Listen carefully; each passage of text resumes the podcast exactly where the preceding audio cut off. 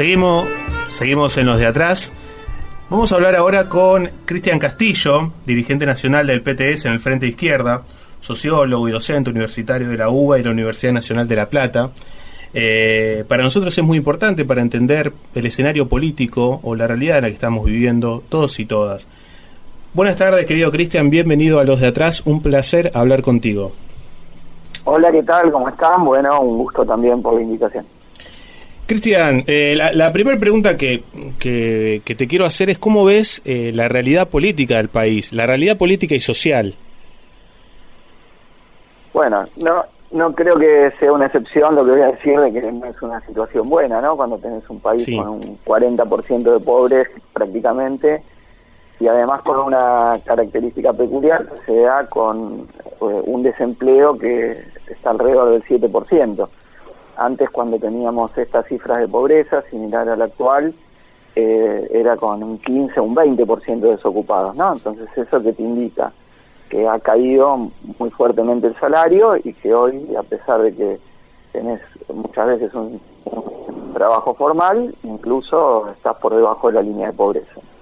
Esa pérdida del poder adquisitivo del salario que se da mes a mes a partir de la inflación y que, bueno, que ha ampliado enormemente el, escenario de la pobreza en nuestro país, insisto, aún con condiciones de una desocupación relativamente baja, que lleva a que gran parte de la población tiene que hacer un trabajo extra para poder más o menos arreglárselas para llegar a fin de mes. O sea que las changas que haces el fin de semana no son una excepción, sino un componente necesario de tus ingresos para poder pagarte el alquiler, para poder comprar la comida, bueno, para las necesidades elementales que tiene una familia trabajadora. Tal cual, en el, perdóname, en el, en el primer bloque hacíamos como un análisis de las políticas que, que se están implementando para justamente tratar de apalear un poco, un poco la pobreza y parece que no alcanza, parece que, que o, las políticas no son suficientes o, o o qué faltaría para, para ayudar un poco más a ese bolsillo que, cada vez está más vacío? Mira, lo que pasa es que viene habiendo una caída del salario muy grande desde el gobierno de Macri, que fue justamente uno de los batallitos de, uno de los caballitos de batalla del Frente de Todos cuando ganó la elección presidencial, que era revertir eso y, llenar la heladera, el asado en la mesa de los argentinos y las argentinas, etcétera y eso no ocurrió, sino que el salario se siguió deteriorando. Mm. Tal es así que el Instituto Cifra de la CTA que conduce Hugo Yasky, es decir, un sector que está alineado con el oficialismo, ha dado una cifra de una transferencia de recursos de los trabajadores hacia el capital de 70 mil millones de dólares, tanto entre el gobierno de Macri y el de Alberto, de los cuales un 41 mil millones de dólares ocurrieron bajo el gobierno de Alberto Fernández. Entonces, bueno, eh, esto es lo que ha pasado y, los empresarios no muestran la mínima voluntad de que eso vuelva a los trabajadores, ¿no? Lo que les sacaron en todos estos años. Entonces, es muy difícil que se produzca algún cambio sustantivo en una situación social que viene siendo efectivamente muy crítica y que es la base del, eh, digamos, eh, del rechazo que tiene parte de la dirigencia política que uno puede observar en, en importantes sectores de la población, ¿no? Que ven como un gobierno pasa, viene otro y siguen las mismas políticas, sigue el trabajo igual de precario, los salarios no alcanzan. Es decir, una situación verdaderamente muy, muy difícil con la que tiene que lidiar a diario la clase trabajadora y, y del otro lado escucha a los empresarios en idea y la única idea que tienen es seguir ajustando al pueblo trabajador, ¿no? Eh, como si esto no se viniese haciendo en todos los últimos años. Eh, y entonces, bueno, eso es lo que da esa situación que hay de, rechazo, en algunos casos de bronca, en otros de resignación, pero donde hay una impugnación importante a una dirigencia política, que, bueno, venimos del fracaso de Macri y ahora espero que se pueda hablar del fracaso de este gobierno, porque verdaderamente en ninguno de los dos casos cumplieron aquello que decían que iban a hacer en cuanto a que iban a mejorar las condiciones de vida de, del grueso de la población, ¿no? Bueno, esto no ocurrió, eh, Macri nos dejó una deuda colosal eh, y este gobierno, en vez de rechazar esa deuda, de plantear su ilegalidad, su carácter fraudulento, la aceptó y ahora estamos pagando el precio de eso, ¿no? De un país sometido al Fondo Monetario Internacional que tiene como única receta ajuste, ajuste y más ajuste. Y eso que estamos viviendo, la parte eh, más benigna del acuerdo con el fondo, que es aquella en la cual todavía no te toca pagarle. Cuando empiecen los pagos del FMI más los pagos de los privados, bueno, Argentina, aparte de todo, tiene que eh, pagar eh, alrededor de entre 15 y 20 mil millones de dólares por año. ¿Cómo se va a hacer? Bueno, es, imposible y por eso el carácter impagable de esta deuda, además de fraudulenta y ilegal, que, hemos denunciado siempre de la izquierda, creo que queda a las claras. ¿no? Cristian Castillo, te saluda Mauro La Rosa, ¿cómo estás? ¿Qué tal, Mauro? en referencia a una idea que planteaste hace poquitos días, eh, la pregunta es que habías dicho que la pérdida del salario se debe más a cuestiones de decisiones políticas del gobierno que económicas. ¿Cuáles serían esas decisiones políticas? No, no era tanto que a decisiones, me, refería a decisiones de política económica, si querés, ¿no? Ah, bueno, perfecto. Eh, para, para, para precisarlo. O sea, no, no es que esto pasó, viste, porque una vez se escucha el relato de sectores de gobierno eh, y entonces te dicen, bueno, vino la pandemia, vino la guerra, como si la caída del poder de compra del salario hubiese venido porque sí. Lo real es que el gobierno tomó decisiones que favorecieron unos intereses y jorobaron otros intereses. Es decir, cuando vos decidís no, no intervenir sobre las empresas formadoras de precio, bueno, estás favoreciendo que tengan una un colchón de ganancias, un margen de rentabilidad mucho más alto, incluso ya alto que tenía el promedio de esas empresas, ¿no? Eh, cuando vos decidís eh, eh, hacer una reforma jubilatoria sin poner ni siquiera un tope que los jubilados no pueden nunca cobrar bajo la inflación, bueno, estás decidiendo que le vas a sacar a los jubilados para darle a los bancos al revés de lo que el gobierno dice. Cuando aceptás, digo, legalizar la deuda de Macri, sabes que eso va a implicar una transferencia de ingresos importante de los trabajadores hacia el capital. Eh, o, digo, la, actual situación donde Argentina se queda sin dólares, pero se queda sin dólares no porque no entraron dólares, de hecho, entre diciembre del 2019 y junio del 2022 entraron 35 mil millones de dólares, eh, como saldo favorable, ¿no?, entre lo que exportamos y lo que importamos. Sin embargo, se evaporaron. ¿Dónde fueron? Bueno, le di un trabajo que dice que de esos 35 mil millones, 24 mil millones se los dieron a las empresas, ah, le dieron un dólar barato para pagar el endeudamiento que habían hecho bajo el gobierno de Macri, las empresas privadas, para la deuda privada. En vez de decirle, che, conseguítelo en el exterior, porque el, sobre la base de pasear al Banco Central te vamos a tener que financiar tu deuda. Bueno, esas son opciones que se tomaron, ¿no? Eh, o permitiendo los niveles de fraude laboral que hacen múltiples empresas, con lo cual bajan los salarios, como las empresas de las apps. No se les ha hecho nada, no se les discute nada y, hacen una estafa que, significa no reconocer al trabajador como, como tal, ¿no? No hacerles pagar el monotributo, que es, que es una forma, insisto, de, fraude laboral, claro. Eh, o digo los aumentos dados al sector al sector público que, que ha perdido respecto de la inflación. Bueno, son todas, insisto, decisiones que tienen un norte, que es haber adoptado la política de sometimiento al Fondo Monetario Internacional. Y bueno, este es el resultado, ¿no? Es continuar la pendiente decadente, descendente que tiene la Argentina, de la dictadura para acá, donde nos ha llevado a que hoy los salarios sean la mitad que en 1974 y que los niveles de pobreza hayan pasado del 4 al 40% de pobres. Y eso no se debe, como dice Milei o otros sectores de la derecha al, populismo o a que Argentina sea socialista ya en el colmo del delirio, sino al revés, a, la aplicación de, con distintos grados de políticas neoliberales, eh, sometimiento a la deuda eh, y a la tutela del Fondo Monetario Internacional, y bueno, eso es lo que nos ha traído hasta acá. Cristian, ¿cómo estás? Brian te habla. ¿Qué tal, Brian?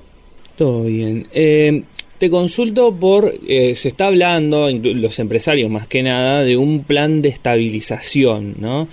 ¿Ves posible, ves viable en este contexto, con las características que tiene el gobierno, un plan de estabilización? Mira, eh, no, está claro qué es lo que propone el gobierno. Aparentemente querría ahora lograr un acuerdo para no aumentar este, los precios de los alimentos hasta después del verano. Pero eso lo harán, no lo harán, no, no, no, no sabemos. Lo que pasa que en todos los casos eso implica congelar una situación en el mejor de los casos, donde los salarios están pulverizados, ¿no? Entonces, eh, ¿dónde estaría el favor para el pueblo trabajador de no poder recuperar? Porque, insisto, hubo una transferencia brutal de ingresos de los trabajadores hacia el capital. Entonces, ¿qué, significa? Que eso nunca va a volver. O sea, que nos vamos a quedar con un reparto de la torta 60-40 como hay hoy. Bueno, eh, no, no, no, no sería muy beneficioso para las trabajadoras y trabajadores, ¿no? Aún si tuviese relativo éxito en congelar parcialmente la inflación, ¿no? Eh, entonces, insisto, eh, los empresarios quieren algo que favorezca y, cristalice el, el, avance que han tenido sobre los salarios de la clase trabajadora.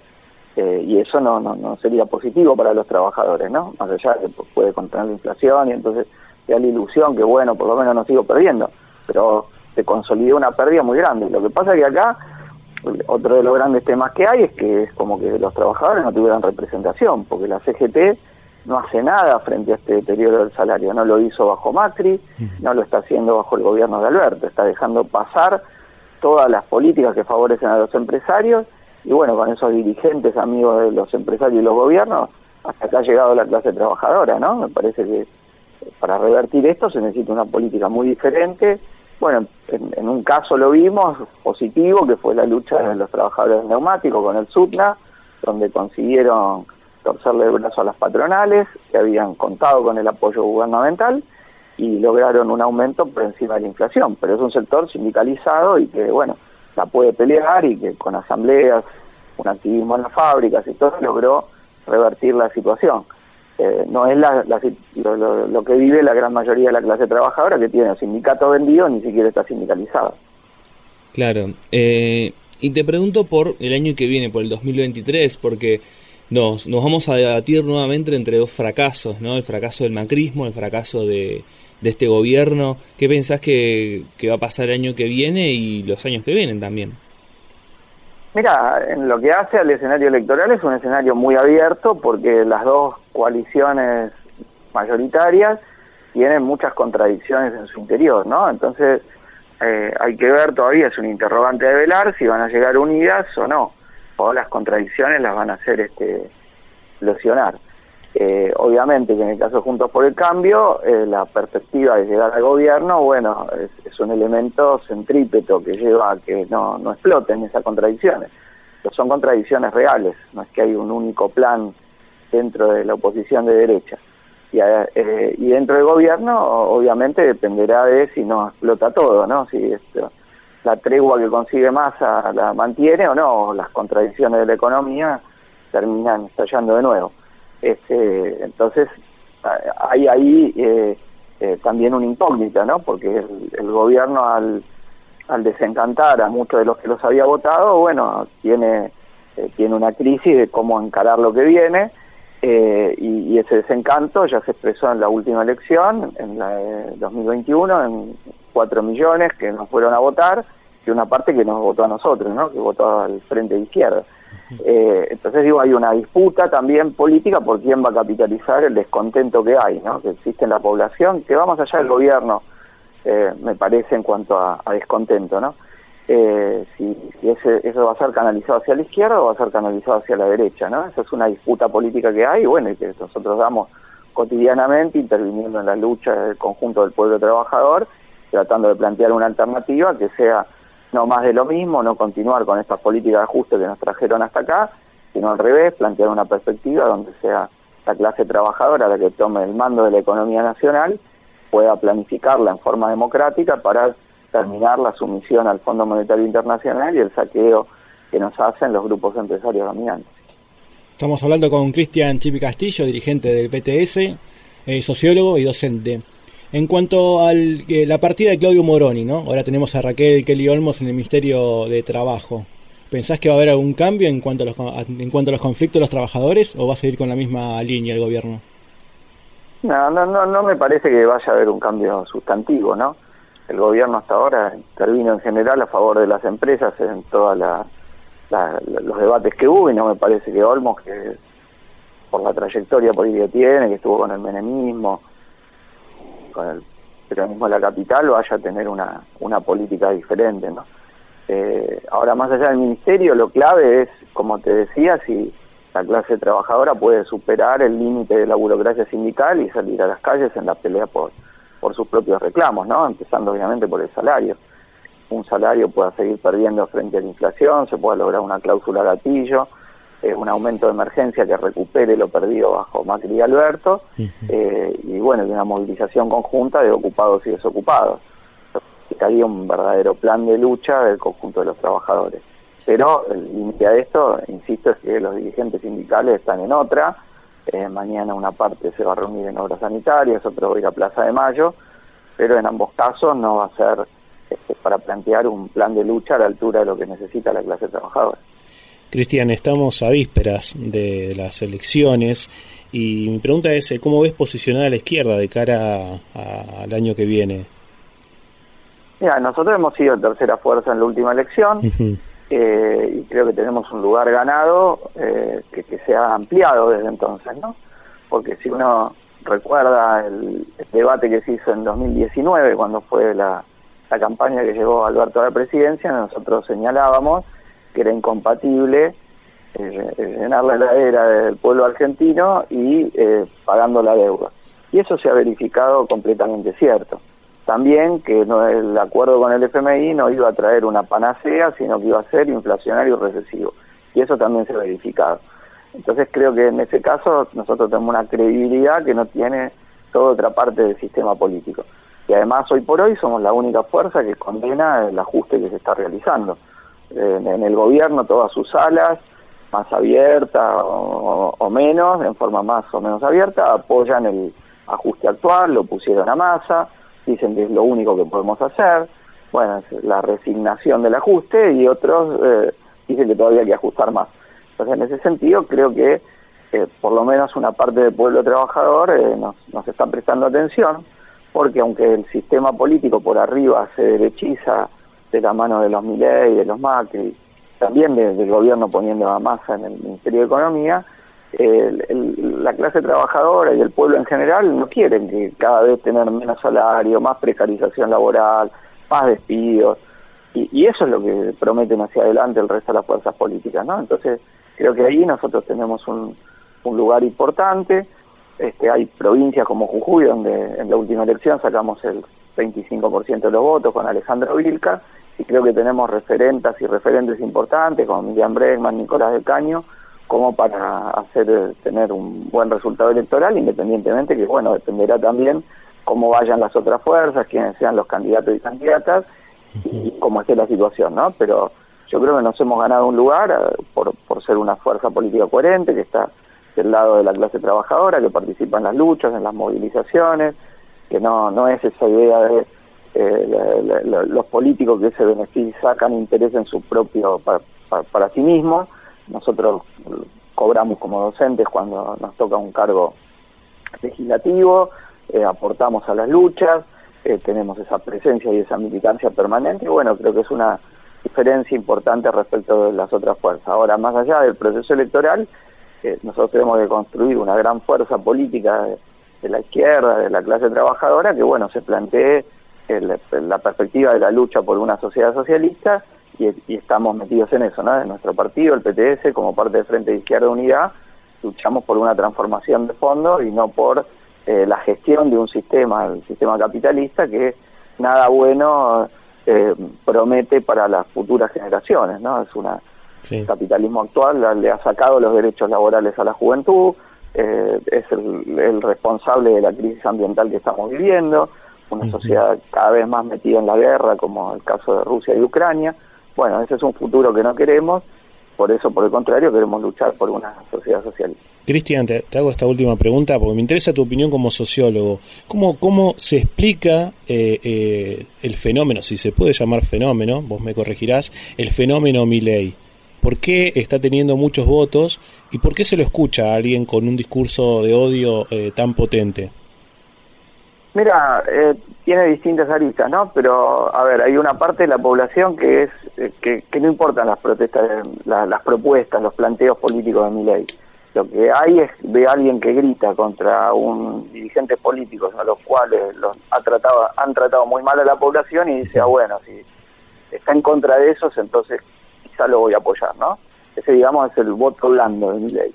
Después tiene un voto duro que expresa una derechización de un sector de la derecha, ¿no? Es un fenómeno que estamos viendo en varios países. Trump copó el Partido Republicano, Bolsonaro copó a la derecha brasilera, eh, hizo lo propio en Chile, yendo al balotaje, aunque no ganó, Hernández el que fue Colombia, eh, o, ahora en Italia. Entonces es un fenómeno de derechización de la derecha, por llamarlo de alguna forma. Pero trabaja sobre un descontento que hay en otro sector de la población que no se identifica con la derecha, pero que está enojada con el sistema político y trata de engrosar su votación de ese lado. Se sostendrá, veremos, eh, trabajará junto con Juntos por el Cambio, es lo más probable, o con un sector del mismo, donde no tienen diferencias esenciales. Este, lo que no tiene mi ley es una fuerza militante. Acá hubo eh, derechas liberales, como fue la UCD en su momento, que dirigía cinco centros de estudiantes en la UBA, ¿no? Y varios en el, en el país. Mi ley no, no presenta listas en los centros de estudiantes. Quizás si lo, si lo hiciese sacaría algunos votos, pero no tiene una fuerza militante organizada. Es él, Twitter y, y después alianzas con sectores políticos muy retrógrados de la casta, eh, como Busi en Tucumán, ¿no? Eh, que bueno, que es lo, lo que ha podido ligar porque no tiene otra cosa. Entonces, hasta ahora, hasta ahora en gran medida son votos que provienen de un fenómeno más mediático que un fenómeno organizado y militante. ¿Cambiará eso? Bueno, veremos.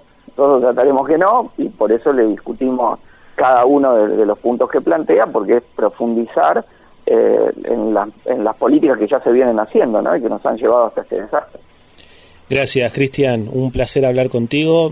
Seguramente te vamos a, seguir convocando para, para, entender un poco más eh, la realidad de nuestro país, que, que, está como la, como la primavera, no se sabe qué va a tocar. bueno, un abrazo para usted. Muchas gracias. Abrazo grande. Hablábamos con Cristian Castillo, dirigente nacional del PTS en el Frente de Izquierda, y nos aclaró un poquito más el panorama. Cuando última tanda, cuando venimos más y un anuncio importante.